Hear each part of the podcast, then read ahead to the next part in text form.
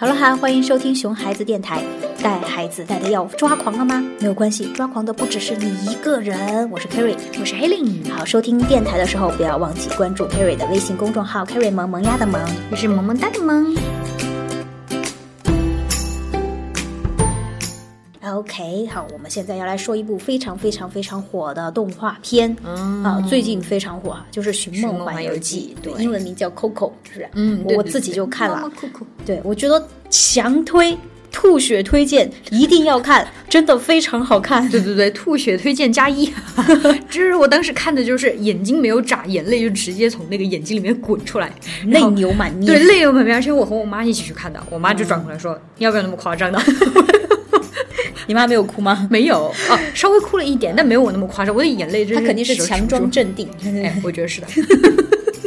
我觉得那除了整部片子的主题就是鼓励大家坚持你自己的梦想啊，还有它火起来另一个原因就是这部动画片啊，就是它里面居然有对死亡的解释。对对对对，因为一直以来死亡就是一个非常沉重的话题嘛。啊，对，呃，人死了就意味着要跟这个世界告别了，要跟亲人好友告别了，这是一件非常伤感的事情。嗯，对，哎，确实它是很伤感的事情，伤感，但是。在中国，我觉得它除了伤感以外，哈，还有为什么不愿意提呢？就是因为跟死亡沾边的东西都让人觉得不吉利。不吉利，对啊。然后你平时说什么死啊什么的，都要被呸呸呸哈摸木头，对对对对对啊，就不能说这么不吉利的话。我觉得我小的时候就这样，就是早上起来，我要是说什么啊痛死了、高兴死了、好吃死了，这些都是不能说的，不吉利。对，因为不能说死啊。然后那个婚丧事啊、葬礼啊，有哭丧的习俗嘛。嗯。然后你就我们大人自。己都觉得死亡。呃，不吉利，伤感，嗯，不能提哈。平时没事儿就最好不要说哈。嗯，那你更不用说对孩子做什么关于死亡的教育了。对，那其实现在的爸爸妈妈教育意识，教育意识已经是非常非常高了的嘛，已经很重视教育。嗯，但其实还是会有一些盲区，比如说在中国，就是除了性教育以外，然后死亡教育也是被忽略的。哎，对对对，我觉得性教育现在可能还好一点了吧。这这几年越来越多的人比较注重这个性教育了，但是。那个死亡教育真的是很少有人说到过哈，很少提到。对对对，其实我觉得除了刚刚我们说的，在大多数眼里，呃，觉得那个死亡是件不吉利的事情之外，还有个原因，也是导致死亡教育被忽略的原因，就是不知道该怎么说。哎，对对对对对，哎，这个我觉得可以理解。为什么？你像我们这代人，我们小时候有人跟我们说过吧？没有，没有，没有。那我们长大，我们也不知道怎么说哎。对，就像我们现在可能思想要先进一点吧哈，我们知道可以说哈啊，可以做死亡教育，可以的，应该的，可以提，但怎么提嘛，也没人教过我们，所以我们就不知道怎么提。嗯啊，毕竟生死这个事情都是大自然的规律哈，但是你怎么跟小孩说？怎么说？大自然的规律好复杂的。对我怎么说让他明白？我难道跟他说啊，什么世界上所有的生物都是要经历从从生到死的过程，然后渐渐成长，然后停止生长，然后老化，身体各个部分器官衰竭，最后死掉，这也太复杂了吧？你说着都觉得很拗口啊！对我自己都没有明白我在说什么。对对对，最关键就是。你稍微说一点，得到的结果很可能是孩子的无数个为什么？为什么呃每个人都会死呢？呃为什么会呃器官衰竭呢？衰竭是什么意思？衰竭又是什么呢？啊不是不是，或者直接跑掉不听我瞎说。对，就就问的你根本就答不上来，所以干脆就哎省事儿嘛，不要说了不要说了，等孩子自己长大慢慢了解就懂了，就就就好了。然后一辈子都没有了解。是的，嗯，我觉得我到现在也没有了解啊。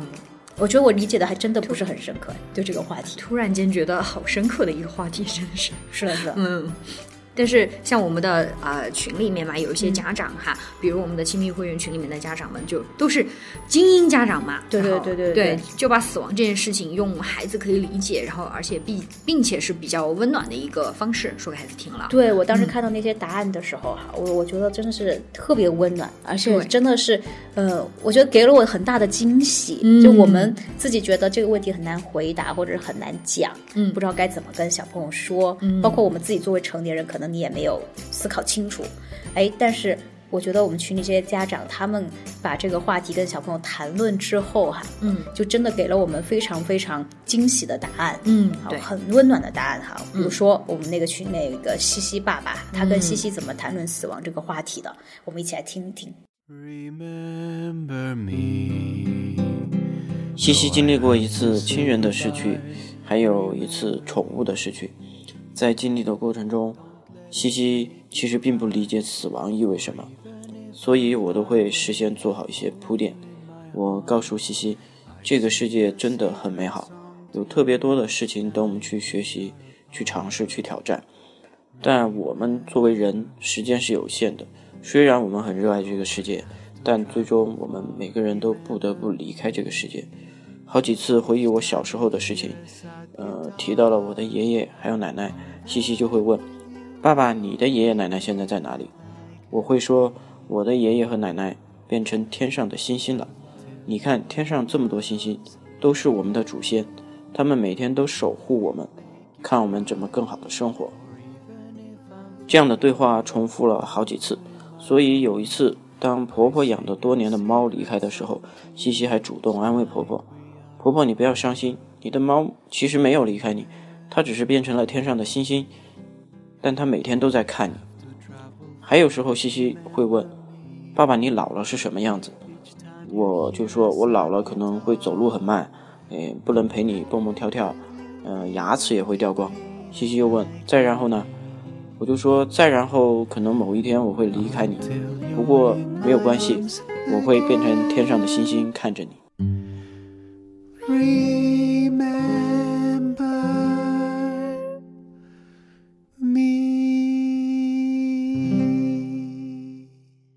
我真的觉得这是一个好温暖的解释哦。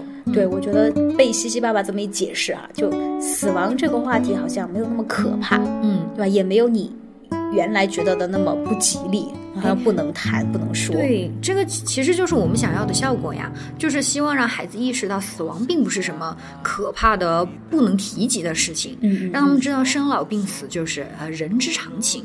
我们当然会因为死亡，然后因因为亲人朋友他们的离开会感到悲伤，这个很正常。嗯但是每个人肯定都会经历的，就不管是身边的人离开，或者是自己要离开，嗯嗯，所以我们需要有一个心理准备，需要以平常心去对待。其实就是越不能说，就越可怕。就未知的事情是最可怕的，是的对不对哈？而且你想，嗯，可能经历旁边有一个朋友或者亲人去世，这个大家觉得，哎呀，也没有那么容易，对吧？嗯哈、就这种情况还是很偶然的。但是有可能你的宠物呢，哎，是，对不对？你的宠物要是过世了呢，哈，或者是呃，你种的一盆花它枯萎了呢，嗯小朋友他经历这些的时候，他要是不知道是怎么回事，他会更难过，会更害怕。对对对对，所以我我觉得我们因为哈，就你的生活中是一定会经历这种死亡的，嗯，所以要珍惜当下嘛，你要用更积极的态度去生活嘛。我觉得对死的教育其实就是对生的教育。哇，这句话京剧又出来了，我怎么录下来。这么能说京剧啊？对对对，就给自己对镜子磕个头，什么鬼？好，我觉得就像那个《寻梦环游记》里面那个小对男孩，对对对吧？对，他经历了一次，他才体会到跟家人在一起有多珍贵。对，之前一直觉得好像家人不支持自己，然后自己嗯不要这些家人了，但是经历了之后才会知道，哦，原来大家都很爱我，然后我也很爱他们，对对然后在一对对对对起就是需要大家一起珍惜这个时间。嗯嗯然后除了这个之外哈，还有一还还有一个，嗯，就是我们群里面另外一位会员哈，早早妈，她之前说有一点我也觉得特别特别的重要，就对小朋友来说哈，就是你要对孩子做了死亡教育，孩子才会更加的有安全意识。对，嗯，就平时平时，哎，就你跟他说，如果你不小心的话，你可能就会爸爸妈妈就看不到你啦，你也会离开爸爸妈妈。